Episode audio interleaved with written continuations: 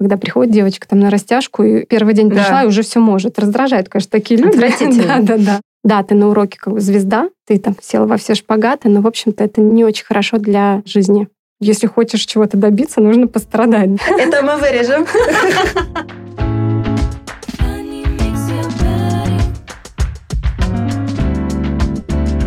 Всем привет!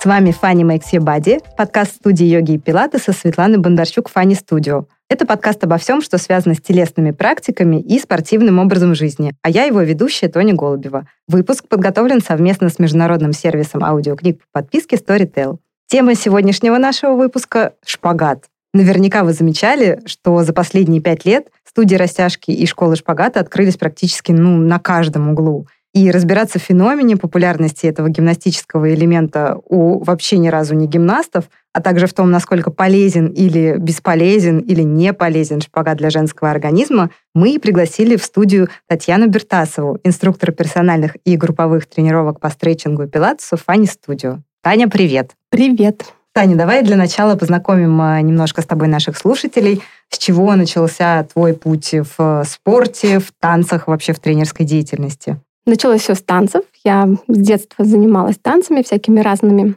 Потом я поняла, что мне это очень-очень нравится, и решила стать хореографом. Поступила в училище в городе, в котором я жила. У нас там был куратор, и он приезжал, просто как бы принимал наши госэкзамены и пригласил поступить в Питер. И я поехала, поступила и подучилась там. Потом хотела продолжить с хореографией. На самом деле я очень люблю свою профессию. Сейчас у меня другая профессия, но я очень люблю танцы и все, балет. Это моя прям любовь. Но так сложилась личная жизнь, что я переехала в Москву и думала, так, куда пойти работать? Искала, искала работу. Хотела быть хореографом, конечно, мечтала о высоком, ставить балеты, но как-то не сложилось, а нашла работу в фитнес-клубе. И как-то пошло, потом э, я сходила на йогу, сходила на пилатес, мне понравилось, и пошла учиться в институт пилатеса. Теперь это уже моя профессия. Если еще там несколько лет назад я хотела все-таки как-то хотела немножко к балету вернуться, но сейчас уже понимаю, что нет, мне нравится то, чем я занимаюсь, интересно. А почему тебе нравится? Это более щадящие, насколько я понимаю, нагрузки? Ну, это интересно. Получается, ты изучаешь человеческий организм настолько глубоко, и я вообще считаю, что я в начале пути, там, копать и копать, там столько всего это захватывает, конечно. Получается, mm-hmm. что если ты начала с хореографии, значит, mm-hmm. шпагат тебе знаком не то, что не понаслышке, это одно из первых, что ты научилась делать в рамках своей танцевальной деятельности. Почему этот элемент э, такой необходимый, что в нем такого вот волшебного? В хореографии, если человек занимается классической хореографией, он просто необходим, потому что много элементов, связанных с растяжкой. Это какие-то прыжки в шпагат, это батманы, это подъемы ног. Не во всех танцах нужны шпагат, естественно. Но в каких-то таких, где много амплитудных движений, то, конечно, нужна растяжка. Это красиво, иначе это просто будет по-другому выглядеть. Получается, угу. что шпагат это не самоцель, а это одно угу. из средств достижения вот такой всеобщей красоты, профессионализма и так далее. Как тогда так да. получилось, что именно шпагат, именно этот элемент стал настолько популярным, каким-то предметом бума последние, не знаю, лет пять, а может быть даже больше на самом деле? Я даже не знаю. Если честно, вообще не понимаю, почему люди так хотят сесть на шпагат. И я не считаю, что это как-то очень красиво. Красиво, когда девушка, танцовщица, она красиво делает что-то, какой-то элемент, да, у нее дотянутые ноги, но это линия, это другое. Просто сесть на шпагат, мне это как бы, я не вижу в этом. Почему? Я думаю, это связано, наверное, как раз-таки, может быть, девушки видят вот этих гимнасток, балерины, и вот у них такая ассоциация, что это красиво, и хочется, наверное, тоже какой-то такой красоты какой-то такой красоте научиться. Может быть, еще какой-то, вот, мне кажется, э, сексуальный подтекст в этом есть. Не знаю. Потому что, ну, мужчинам нравятся девушки гибкие, и многие, мне кажется, наши девушки любят как-то вот нравится мужчинам. И, наверное, как-то с этим еще я так подозреваю. А мне, знаешь, что еще угу. кажется? Мне кажется, что бум шпагатов, ну, по крайней мере, последний бум э, связан с рассветом Инстаграма и вообще визуальных соцсетей. Да, точно, да. Потому угу. что это очень конкретное упражнение, которое легко запечатлить ну, в да, моменте. Да, да, да. Его, да. И достаточно, угу. грубо говоря, Согласна. относительно быстро этого можно добиться, относительно того, что научиться танцевать гораздо... Гораздо сложнее сложнее. Да. И даже сделать матман сложнее красиво. Да. А сесть на шпагат можно, да, так. Да, да, это правда. Если ты говоришь, что в хореографии и в рамках обучения хореографии шпагат не самоцель, получается, что вряд ли там есть такие агрессивные растяжки на него, какие используются в итоге в непрофессиональных студиях сейчас. Ну, смотри, когда дети маленькие, то это другая история. То есть детей маленьких можно тянуть более агрессивно. И, конечно, в гимнастике тянут агрессивно. Ну, дети плачут иногда, да, я сама видела, но дети плачут иногда не то, что им очень больно, а просто Обидно. Обидно, что там. Ну, я помню, да, вот мы тянулись, но мы всегда сами в хореографии, в принципе, редко руками тянут. Мы всегда сами тянулись, и дети э, в училище хореографическое поступают уже взрослые, они мотивированы, они уже много что там умеют, и они сами тянутся после занятия, до занятия друг друга тянут. Им нравится, в общем-то, в основном. Если ребенок занимается с детства, и если он учится в каком-то профессиональном заведении, то он прошел отбор, он имеет определенные данные физические, да, которые подходят. И с таким ребенком и легче, во-первых, заниматься, да, и тянуть его, он уже изначально гибкий. А вот со взрослыми такие растяжки — это другая история, да, потому что уже износ, уже ткани не такие упругие, такие агрессивные растяжки могут привести к каким-то травмам. Насколько вообще шпагат физиологичен для женщины? Вообще шпагат не физиологичен, потому что, в принципе, такая функция в нас, она не была заложена, да, и суставы наши, они не заточены под такую амплитуду. Люди разные, суставы у всех разные, и бывают какие-то аномалии. И есть люди, которые, в принципе, скорее всего, не могут сесть на шпагат, потому что там происходит такое соударение структур, там как блок невозможно двигаться, это больно, и невозможно продвинуться дальше.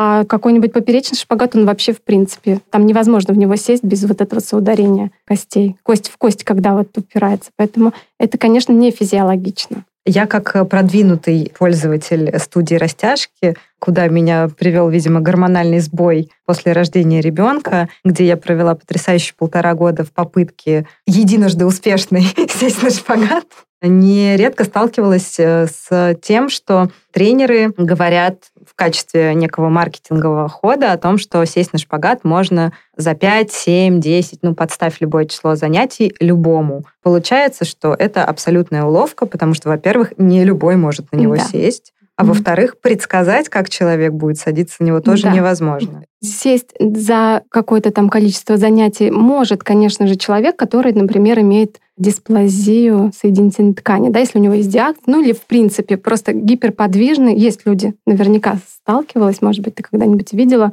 когда приходит девочка там на растяжку, и первый день пришла, да. и уже все может. Раздражает, конечно, такие люди. Да, да, да. Но на самом деле это природная способность, но это не очень хорошо для человека, потому что часто такие люди как раз у них не хватает стабильности. Когда сустав нестабильный, происходит преждевременный износ. То есть человек двигается, бегает, и там вот недостаточно стабильности. И это минус угу. больше, чем плюс. Да, ты на уроке звезда, ты села во все шпагаты, но, в общем-то, это не очень хорошо для жизни. И это может случиться, может не случиться. Не обязательно, что если человек с гиперподвижностью, он не обязательно потом будет в возрасте 60 лет менять тазобедренный сустав. Нет, не обязательно, но такая э, возможность есть. А есть ли еще какие-то другие последствия, допустим, не у людей с гиперподвижностью, а просто вот люди, которые подвергли себя таким вот агрессивным а, методом растяжки, неважно, с успехом или нет, они прекратили это делать, а может быть и не прекратили, что плохого в долгосрочной перспективе может произойти с организмом? Наверное, самое плохое — это замена тазобедренного сустава, я так думаю. Потом, конечно же, сами ткани, мышцы, они не настолько упругие. И если, например, человек когда-то имел травму, предположим, он когда-то в детстве на занятии где-то какое-то получил растяжение, то, занимаясь в возрасте такими агрессивными растяжками, есть шанс получить его опять же в том же месте. Но когда человек в 40 лет, не дай бог, пришел в школу шпагат и пытается сесть на шпагат, ну, это ни для кого не полезно. И не для человека, которого гиперподвижность, не для человека, которого более такой пругий, да, это просто не нужно. Я все не понимаю, где это используют, кроме как в Инстаграм. Так можно уже есть столько фильтров, ой, не фильтры, эти как их, фотошопы, господи, тут одну ногу, туда другую. Зачем так мучиться? Мое еще одно большое разочарование было связано в контексте шпагата с тем, что, оказывается, шпагат — это не постоянная субстанция. Да. Сев на него один раз, ты почему-то на следующий день не только не можешь повторить, ты вообще от пола настолько далеко, как будто бы в самом начале пути. И не факт, что сядешь потом еще раз. Почему так происходит? Мышцы спазмируются, да, насколько я понимаю? Да, там есть такое понятие, как стретч-рефлекс. Это когда человек тянется, да, на какую-то делает складочку или тот же шпагат, и рецепторы подают сигналы в нервной системе, и нервная система дает обратный сигнал на сокращение. И тогда от того, что да, мы потерпели боль, да, мы вроде вниз ушли там или наклонились, или разъехались, но потом все возвращается обратно, и даже бывает еще с большим таким спазмом. В то же mm-hmm. время стретчинг довольно популярная совершенно отдельная история, если мы не говорим об уроках шпагата, на которых действительно целый mm-hmm. час тебя целенаправленно просто тянут на шпагат всеми возможными способами. Есть еще занятия по стретчингу, в том числе Фанни Студио, и ты преподаешь э, стретчинг. Э, в чем разница и почему стретчинг хорош? И хорош mm-hmm. ли он для каждого? Ну, это больше не стрейчинг, это больше такая мобилизация для всего тела, да. На уроке нет такой статики, где мы легли в одну позу и долго-долго в ней лежим. Это вот как раз не про пользу а больше динамика. Опять же, это мобилизация, да, то есть мы двигаемся в зоне комфорта, не уходим вот в эти болевые ощущения. Такого плана растяжка, она полезна, в общем-то, всем, потому что все равно даже гиперподвижный человек, он имеет какие-то блоки. У каждого все равно есть своя зона, где мышцы спазмированы, и, в общем-то, такой урок мобилизации подходит всем. И мы говорим, естественно, не только про мышцы ног, не только нет, про таз, а нет, про да, все да, тело. Да, про все тело, да. Растяжка и стретчинг в онлайне. Таких уроков очень много. Насколько это безопасно? Зависит от того, какой урок. То есть если это обычная растяжка, то это, конечно, наверное, небезопасно. Мне кажется, что в студиях еще более небезопасно, потому что там еще подойдут, нажмут, посадят на шпагат. Вот. А дома все-таки человек сам себя так не будет травмировать. Мы привыкли уже работать в онлайне. Просто в онлайне нужно больше объяснять, если ты на занятии очно можешь подойти, поправить руками, да, дать какое-то направление, куда двигаться, то здесь нужно говорить, говорить, говорить. Это mm-hmm. было поначалу непривычно, а сейчас это также может быть эффективно, в общем-то. И ты, и Юля Аминова, еще один тренер Фанни Студио, сказали очень интересную вещь про то, что не должно быть болевых ощущений в принципе. Действительно ли вообще никакой боли человек не должен испытывать? Ну, что называть болью? Некоторые, знаешь, вот действительно есть женщины, вот они работают, как, ну, там, я не знаю, силовой возьмем какой-то урок, да, и вот что-то там в мышце она почувствовала, и ей кажется, что это больно. Хотя ты так пугаешься, да, где, где? И понимаешь, что нет, это ягодица просто начала, ну, как бы она заработала, да, там, и вот какое-то ощущение появилось, и человек это как с болью почему-то ассоциирует. Поэтому люди разные, но боли такой вот прям боль, ну, как я понимаю, боль, да, не должно быть ты должна вообще двигаться в зоне комфорта, как и ты. Я не так давно это поняла, хоть я тоже там столько лет. Все было через боль и, в общем-то, через страдания. Если хочешь чего-то добиться, нужно пострадать, да? Это не то, что оказалось, но оказалось нет.